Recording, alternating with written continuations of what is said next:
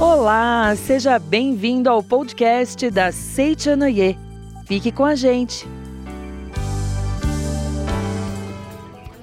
Olá, eu sou a preletora Maria Assunta Vilela Peixe. Nós esperamos que esteja tudo maravilhoso com você, sua família e todos os seus amigos. E hoje nós vamos falar sobre o que é pedir perdão, do livro Conquiste a Felicidade com Amor, do preletor Heitor Miyazaki.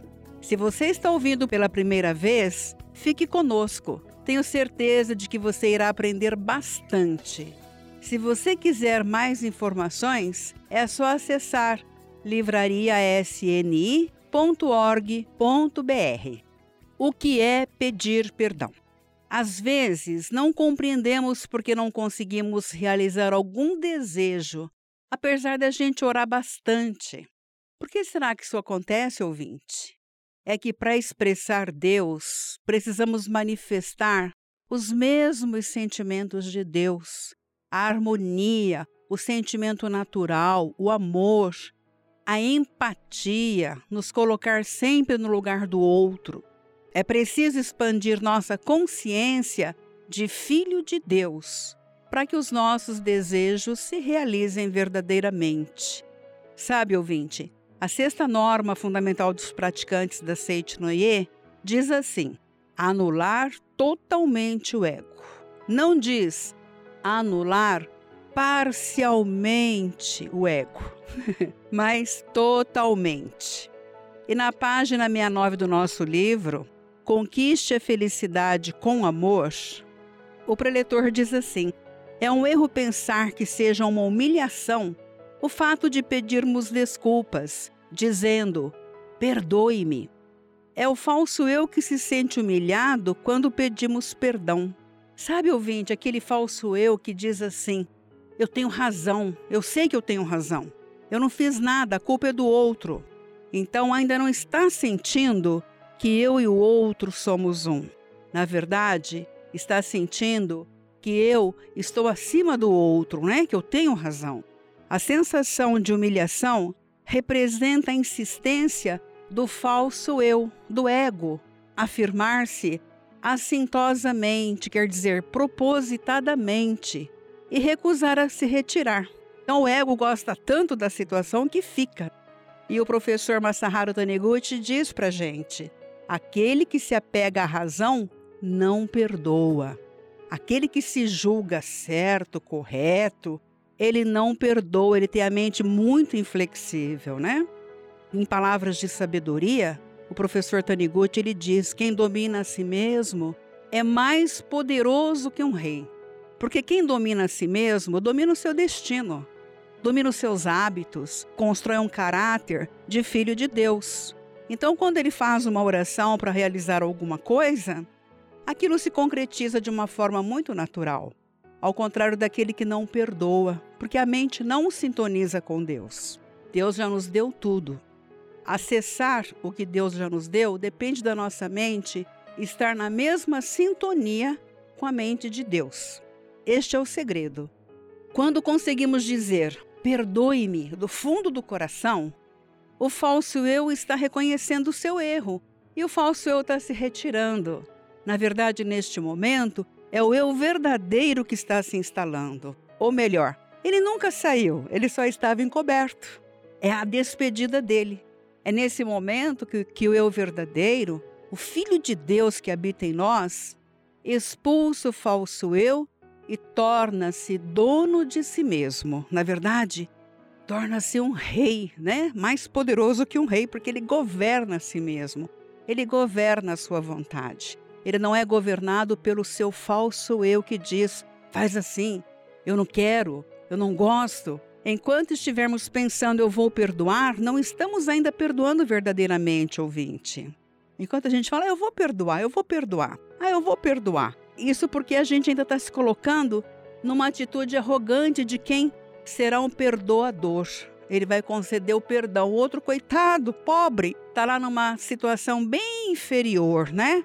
a pessoa ser perdoada, mas o perdoador está colocando assim bem num patamar bem mais alto. Antes de perdoarmos ao outro ouvinte, nós próprios devemos reconhecer humildemente a nossa falha, a falha do nosso ego querer se impor e nos arrepender. Quer dizer, precisamos fazer uma guinada de 360 graus na nossa consciência.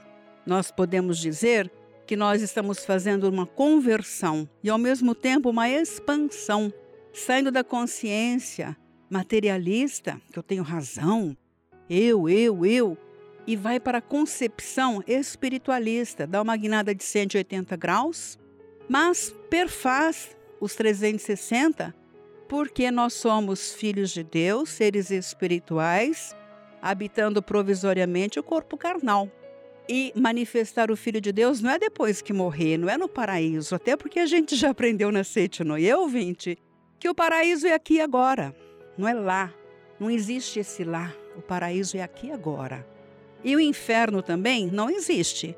Mas a gente pode manifestá-lo aqui se a gente não souber que somos filhos de Deus, nos apegarmos no nosso ego, nos apegarmos assim nas nossas tendências egoísticas e querermos comprovar que a gente tem razão e que a gente está acima de qualquer situação. Então não é assim. Precisamos ser humildes verdadeiramente. Ouvinte, qual é a sexta norma fundamental dos praticantes da Seitonoye? Você se lembra? Isso aí. Anular totalmente o ego. Então vamos ouvir esse relato interessante que está na página 70 do livro Conquiste a Felicidade com Amor. Muito interessante. A, a mãe que teve a anulação do ego através de um grande amor. E a mãe tem amor mesmo, né? Então aqui diz que é na página 71 deste livro. O preletor Heitor conta o caso de uma mãe que levou o filho ao médico, porque ele estava com uma doença no ouvido, uma doença muito séria. Ele tinha muita dor. Na volta desse médico, ela encontrou um preletor da Seitonia no bonde e comentou com ele a situação da criança. O preletor disse assim, enfaticamente: A senhora não quer ouvir o seu marido, por isso, seu filho sofre com essa doença grave no ouvido. O corpo carnal é símbolo, é projeção da mente. Então, quando nós tomamos uma atitude assim do nosso ego, né, do nosso falso eu, essa atitude ela se projeta no nosso corpo ou no corpo do, da criança, porque a criança ela é fruto do amor do papai e da mamãe, dos cônjuges, né?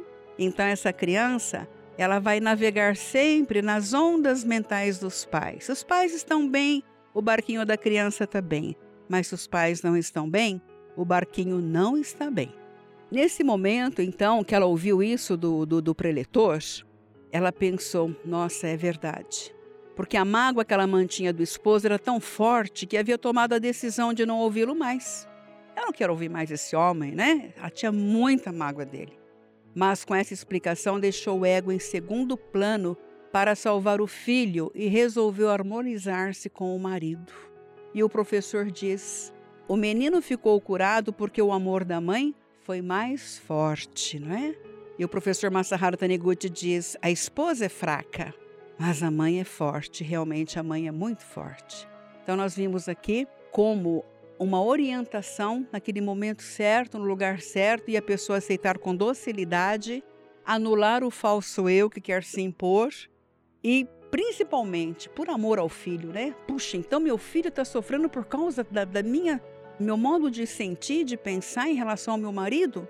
Então, nesse momento, ela se arrependeu, né? ela fez uma conversão no falso eu. Na página 73, Ser tolerante ou ser condescendente não significa estar em harmonia do fundo do coração. É, o que é ser tolerante ou condescendente?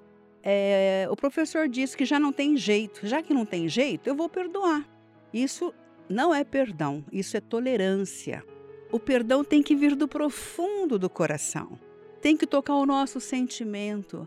A gente fica emocionado de pensar: meu Deus, eu estava tão apegada a minha razão, ao meu falso eu.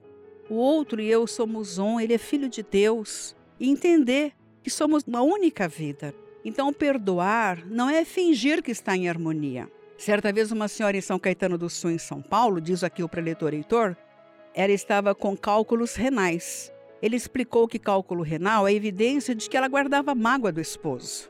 Mas ela retrucou: Eu respeito e admiro muito o senhor, professor, mas eu não concordo com esta afirmação, pois eu e meu marido nos damos muito bem. É um mar de rosas, né?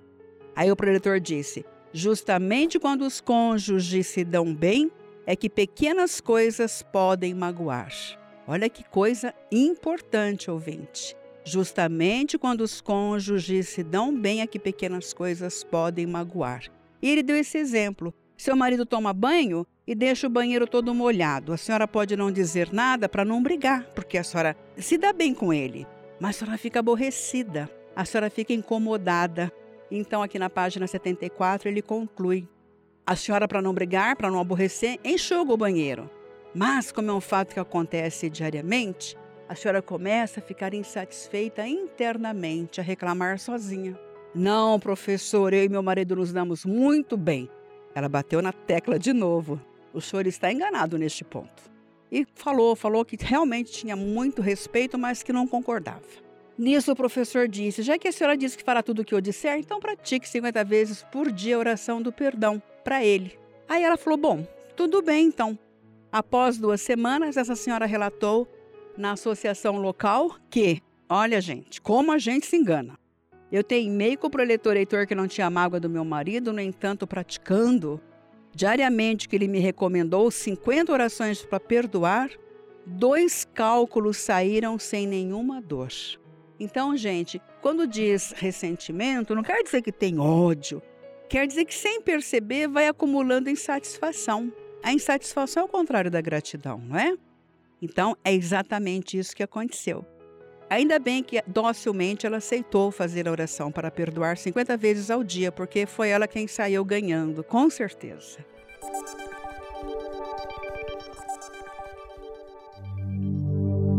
Você quer descobrir mais sobre a meditação Shinsokan? O mais novo lançamento da Seicho Noye vai te ajudar a conhecer melhor essa prática tão fundamental em nosso dia a dia, que vai te levar a descobrir o seu tesouro interior e manifestar o ser divino que você é. Esse é o livro Meditação Shinsokan Ver e Contemplar Deus, com a história da meditação, explicações detalhadas, guias práticos e relatos de experiência é uma leitura ideal para qualquer um que busque uma vida mais feliz. Adquira já o seu em nossa livraria virtual www.livrariasni.org.br. O link também está na descrição deste podcast. Muito obrigado.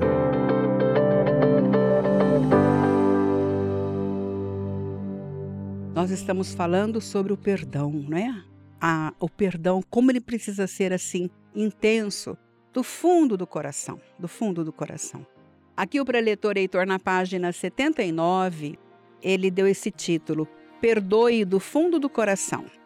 E ele conta que ele se aposentou de uma empresa onde ele trabalhou 25 anos. E uma vez um colega que ele conhecia há 15 anos foi falar com ele. Eu ando fraco, não consigo me alimentar, já estive no médico por quatro vezes, não descobrem nada, perdi peso. Minha mulher falou que não quer ficar viúva, né? Para eu me cuidar. E o preletor disse: Você está magoado com uma pessoa muito amiga, como diz a expressão, um verdadeiro amigo do peito.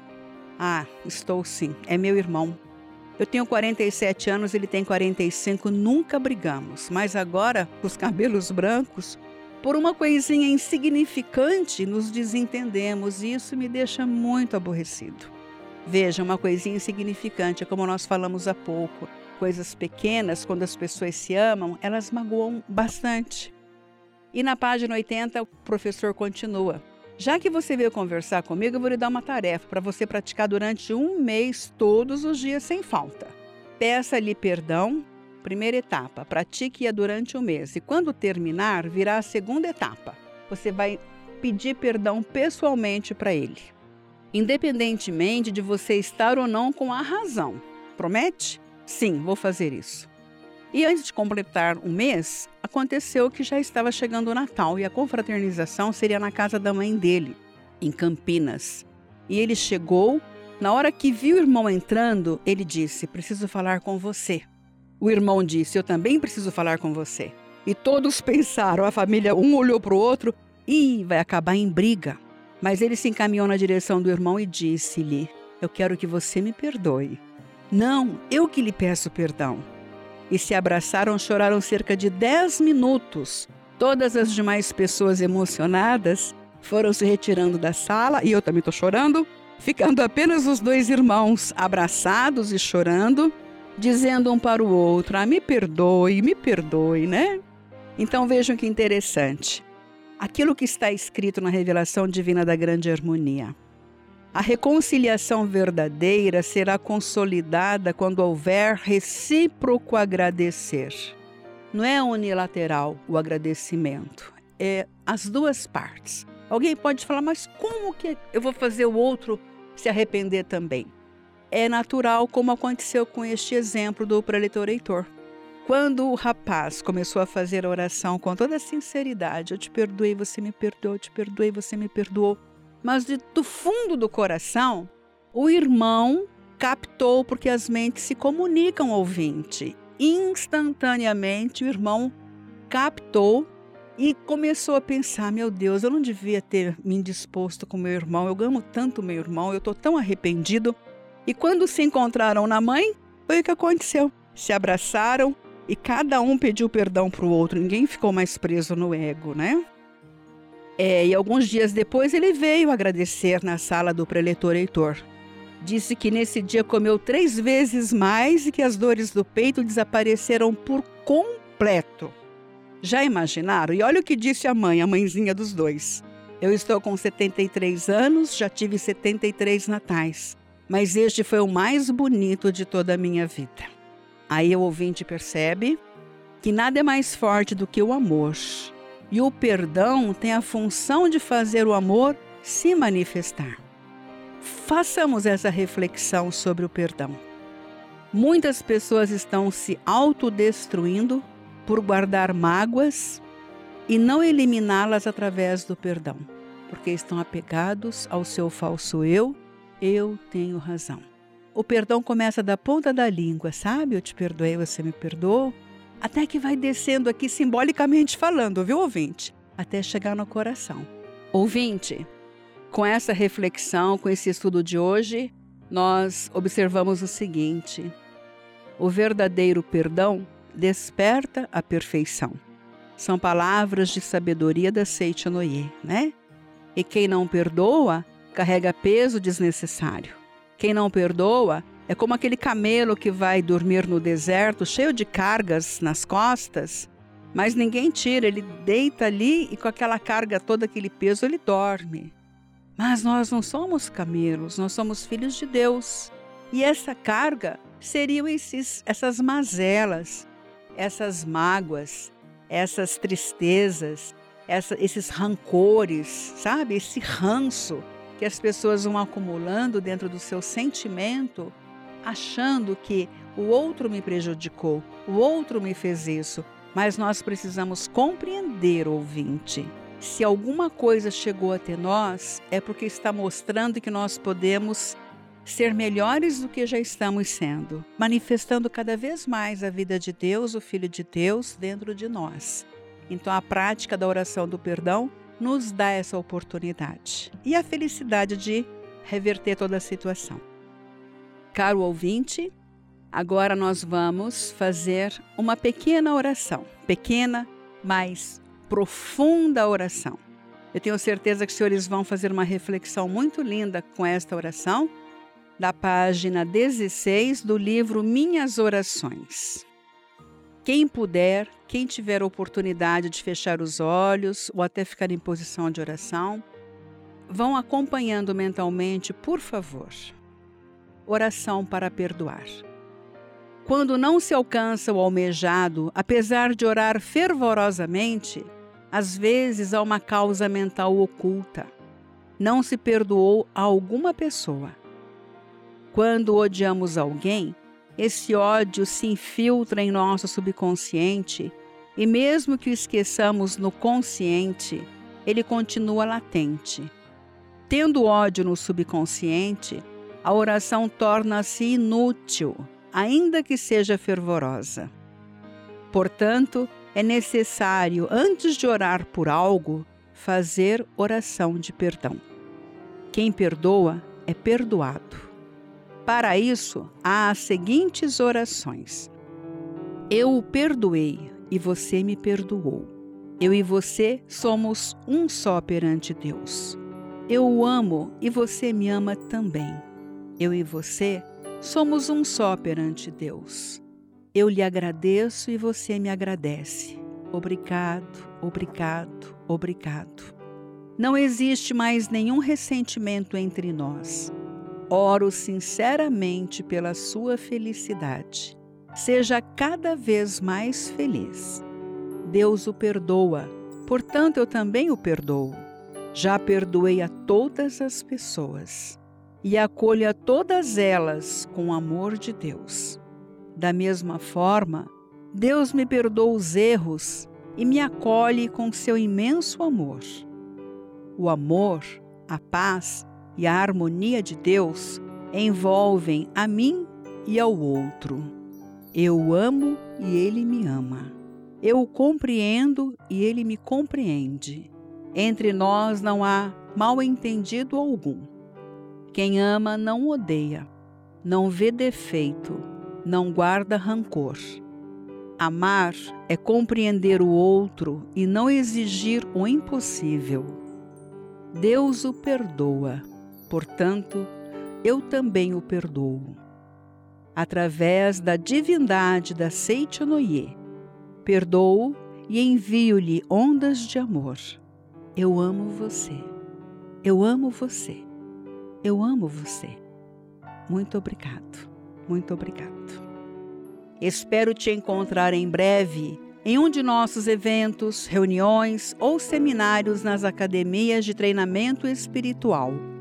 Todas essas oportunidades estão no site sni.org.br. Até lá, ouvinte! Tchau, tchau!